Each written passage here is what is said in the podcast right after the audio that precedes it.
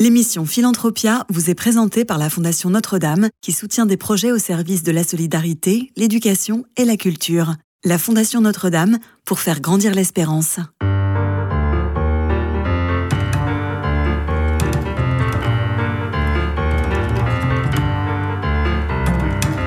Philanthropia, Simon Tatro. Bonjour à tous et bienvenue dans Philanthropia sur Radio Notre-Dame. Chaque semaine, vous le savez, je vous fais découvrir ceux qui s'engagent au service de l'homme, que ce soit près de chez vous ou partout en France. Lutter contre l'isolement et la solitude des personnes âgées, prioritairement les plus démunies. C'est l'objectif de l'association Les Petits Frères des Pauvres. Mon invité est Yann Lanier, délégué général Petits Frères des Pauvres. Bonjour. Bonjour. Alors peut-être que dans un premier temps, nous pourrions revenir sur l'histoire de cette association, les Petits Frères des Pauvres, la présenter en quelques mots.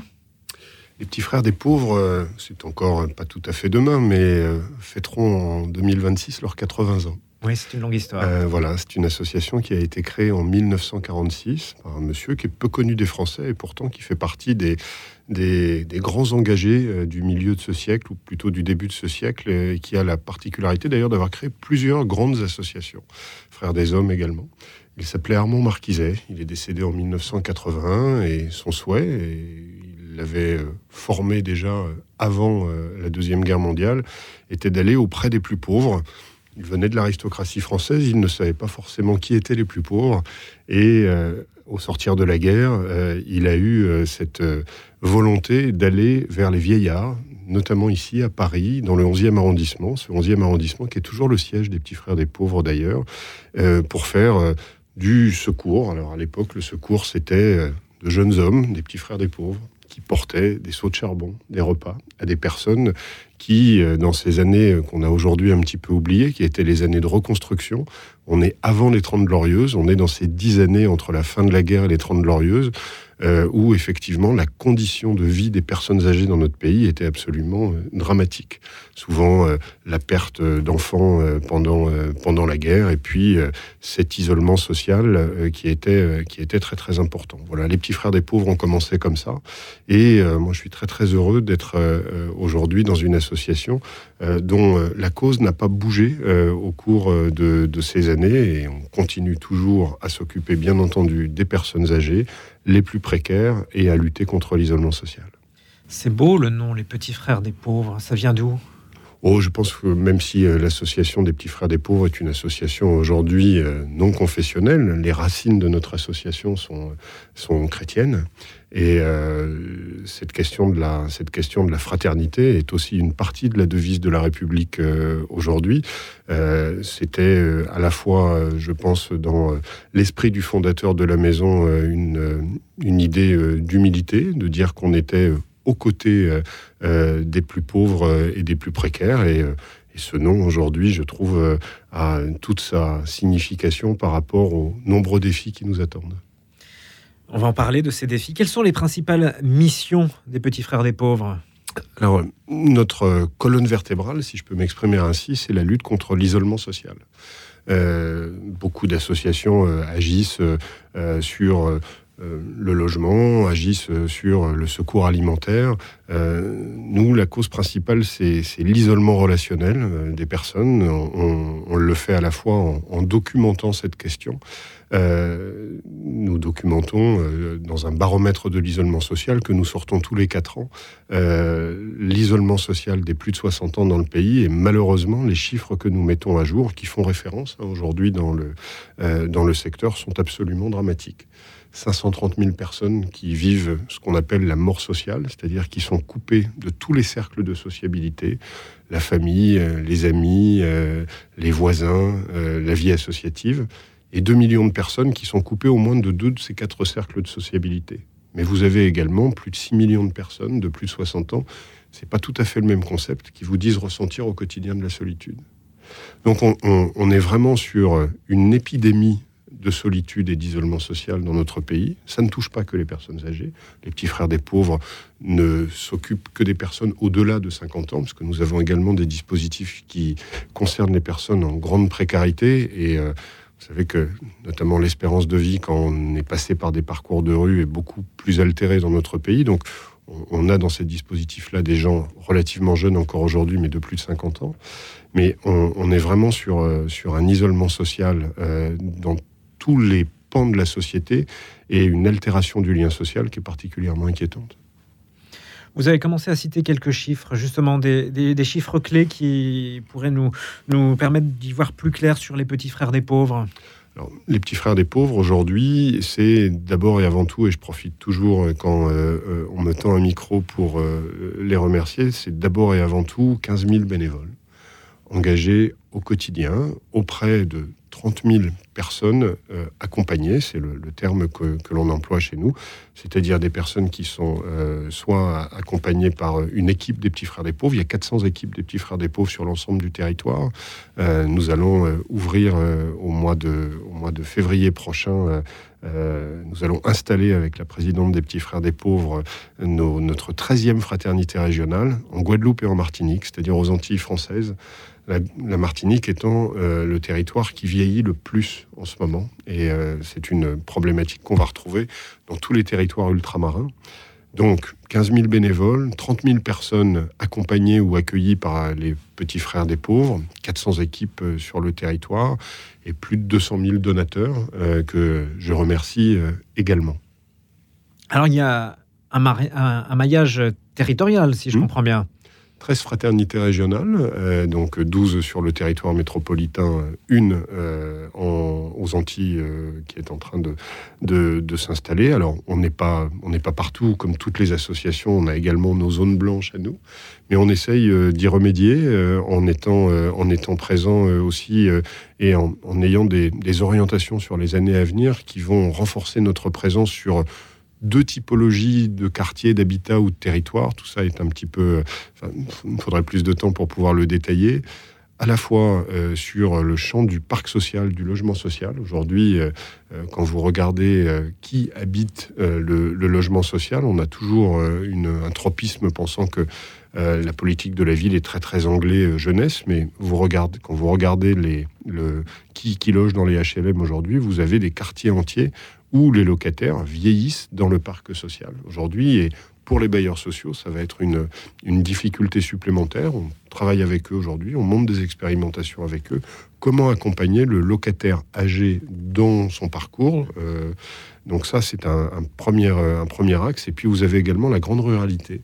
Euh, où là, le repérage des personnes en situation d'isolement social est encore plus complexe que dans d'autres euh, euh, que dans d'autres types de territoires. Donc, on bâtit là aussi des dispositifs, ce qu'on appelle l'aller vert dans le travail social, c'est-à-dire euh, on n'attend pas que les personnes concernées viennent à nous, on va vers elles. Donc, on, bâtit des dispositifs mobiles. Ça s'appelle les baraques à chez nous. ce sont des, équipes qui vont régulièrement dans, un petit village, par exemple, une fois tous les 15 jours, et qui sont l'oasis de convivialité pour les personnes dans ce village. Euh, justement, j'avais envie de savoir un petit peu comment se matérialiser vos, actions, comment vous agissez auprès des plus fragiles? Alors, l'action classique des petits frères des pauvres, c'est euh, la mise en relation entre un bénévole et euh, une personne accompagnée. Alors, on n'est pas là pour recréer une relation exclusive entre le bénévole et la personne accompagnée. L'idée, c'est de remettre les gens dans la vie. C'est-à-dire, comment aujourd'hui, quand vous avez une personne qui vit le grand isolement social, vous allez, en plusieurs mois, plusieurs semaines, lui recréer un écosystème relationnel euh, qui va positif, qui va euh, lui redonner euh, de la pulsion de vie. et ça, c'est le travail particulièrement, un travail de dentelier en quelque sorte que font nos, que font nos bénévoles. Et puis, je vous le disais tout à l'heure, nous avons des dispositifs où nous nous intéressons aux personnes qui ont euh, connu la grande précarité. Alors ça s'appelle chez nous accompagner vers le logement. Euh, ce sont souvent des personnes qui euh, ont soit des conditions de logement extrêmement précaires, soit ont connu des parcours de rue. Et là, nous avons, nous avons une méthodologie assez classique hein, où des équipes, là aussi composées à la fois de travailleurs sociaux et de bénévoles, restaure leurs droits. Souvent, c'est des personnes qui, pour tout un tas de raisons, ont, perdu leur propre accès à leurs propres droits. Donc, on restaure le droit. Le cas échéant, on les met à l'abri, c'est-à-dire que euh, on, les loge. Notamment ici à Paris, nous avons euh, une trentaine d'hôtels sociaux avec lesquels nous travaillons, et toutes les nuits, des personnes sont logées par les petits frères des pauvres.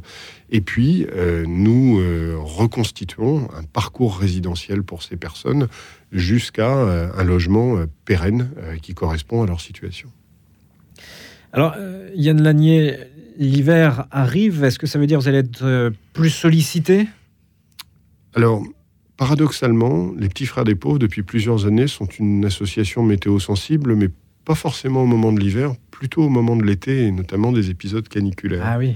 Euh, puisque euh, on a tendance, euh, là aussi, et c'est pas une critique vis-à-vis des médias, mais les premières vagues de froid et malheureusement la première personne à la rue SDF qui décède en général crée de l'émoi. Il faut toujours se rappeler qu'il y a beaucoup y a plus de personnes qui décèdent à la rue pendant l'été que pendant l'hiver, c'est-à-dire que les phénomènes de canicule, d'accès à l'eau gratuite, etc., euh, sont, des, sont, des vraies problématiques et euh, on, a euh, aujourd'hui une sursollicitation de, de, nos équipes pendant l'été pour deux raisons. Hein. Premièrement, c'est parce que beaucoup de personnes, notamment dans les grandes métropoles, âgées vivent, beaucoup de personnes âgées vivent dans des conditions, dans des petits logements mal isolés et qu'il était euh, euh, en fait des, véritables fours.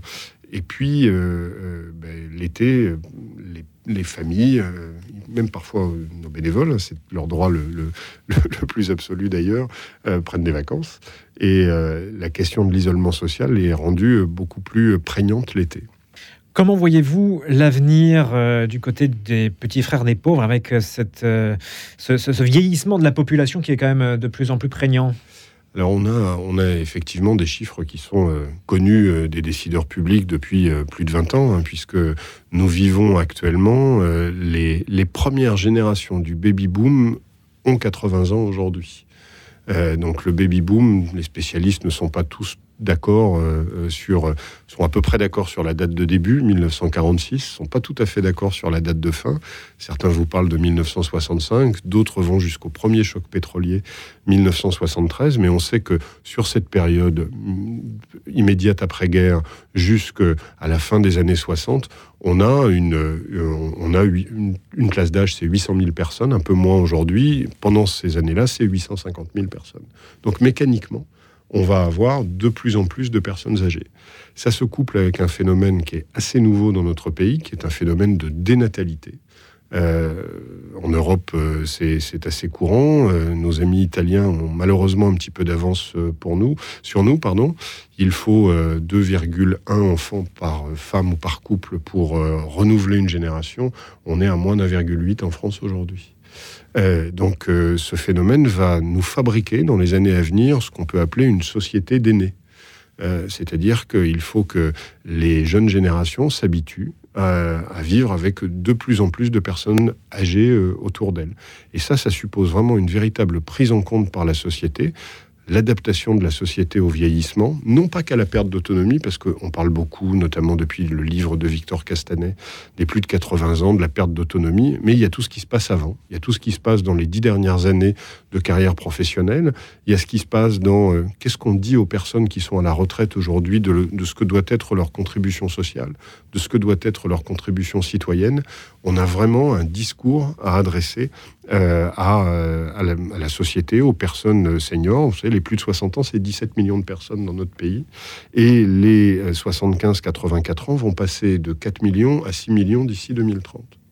Donc il y a, il y a des enjeux euh, pour les, les, personnes qui sont aux affaires aujourd'hui, Aurore Berger en tête, ministre des Solidarités, mais aussi l'ensemble des élus locaux. Il y a des défis sociétaux absolument très très importants. Et pour nous, petits frères des pauvres, juste pour terminer là-dessus, euh, nous, pressentons et nous avons tous les jours des preuves que euh, cette question du vieillissement de la population est couplée aussi avec, une, avec euh, un développement de la paupérisation et de la précarité de, de ces seniors pour des raisons de carrière incomplète, pour des raisons de rupture familiale, pour des raisons de problématiques d'accès aux droits, de déserts médicaux, etc. Vous avez donc nous pensons que nous allons être de plus en plus sollicités et nous nous mettons en ordre de bataille pour pouvoir agir plus et mieux demain.